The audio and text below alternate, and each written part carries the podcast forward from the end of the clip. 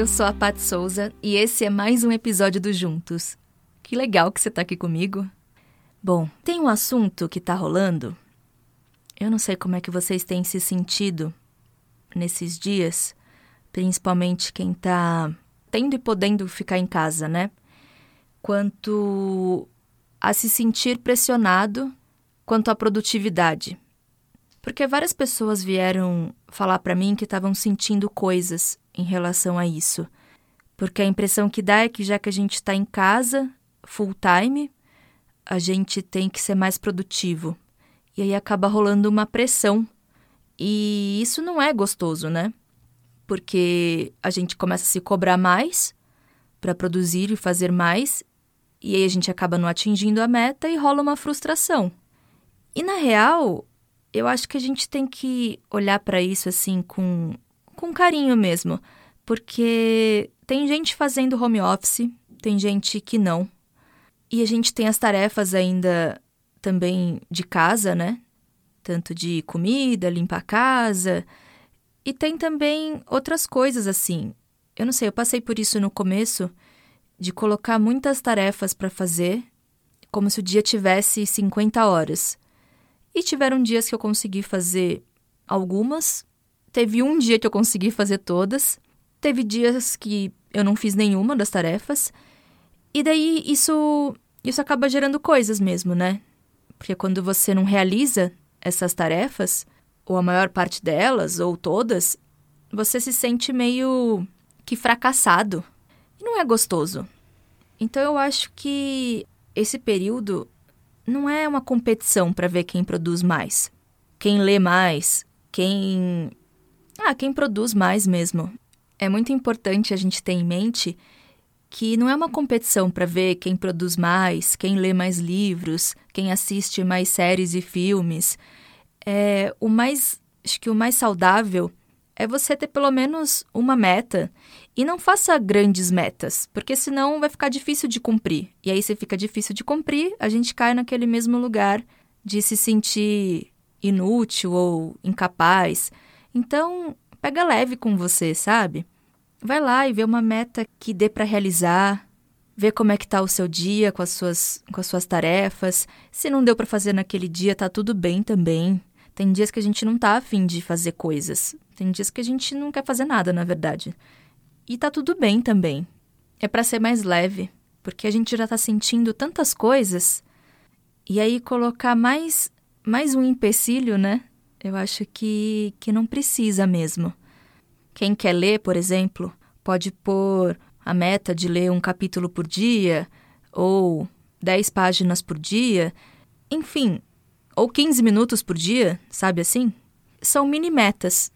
Mini metas porque assim elas são realizáveis e assim não vai te gerar nenhum desconforto. E isso com tudo, assim, sabe? Ah, eu tenho a meta de terminar aquela série, de terminar aquele livro, ou de terminar um projeto, vai, vai aos poucos, vai sentindo. Você pode escrever isso numa agenda, num caderno em branco mesmo, colocar as metas que você quer fazer na semana ou no próprio dia. E isso pode ser atualizado e você pode colocar para outro dia, caso você viu que não deu para fazer nesse dia, coloca para outra semana ou para o próximo dia. Ou se é uma meta que você fica postergando muito, tenta ver qual que é. Se você ainda quer fazer ela, se ela ainda é importante, ou se você não tá mais com vontade de fazer ela também, sabe? É uma coisa que é mais simples. É mais simples e é mais gostoso pegar leve com a gente. Porque é tão legal quando a gente consegue realizar alguma coisa. Então, é isso. É focar em, em pequenas metas, em metas que você sabe que dá para realizar e se você precisar adiar ela ou desistir dela, tá tudo certo. Tá bom? Sem competições, ninguém precisa ficar produzindo mil coisas. Se der para fazer, legal. Se não der, tá tudo bem também. Se você conseguiu ler, legal. Se não conseguiu, também tá tudo certo. Tá bom? A gente ainda tá aprendendo a dosar o nosso tempo em casa. Que horas vai dormir, que horas vai acordar, e nem todos os dias são iguais. Tem vezes que a gente consegue dormir mais cedo, às vezes não. Então, assim, você pode também fazer coisas que te dão prazer e que te dá uma, uma aliviada.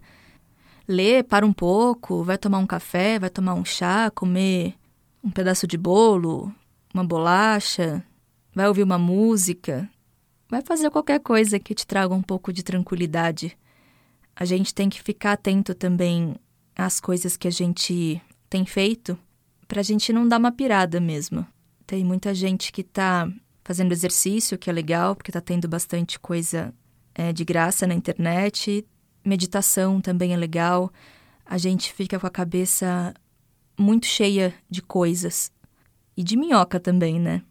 Quanto mais a gente conseguir deixar ela tranquila, em silêncio, esvaziar mesmo a mente, é mais gostoso vai ser o nosso dia. Mais gostoso é para dormir também. Então, quanto mais a gente conseguir dar essa, essa atenção para nossa mente, esse cuidado, esse carinho, mais a gente vai ficar tranquilo e mais a gente vai ter dias mais leves, mais calmos e até noites também de sono. Não precisa ser sempre, mas quando a gente lembra disso, de dar uma acalmada, isso já coloca a gente num lugar mais, mais tranquilo mesmo.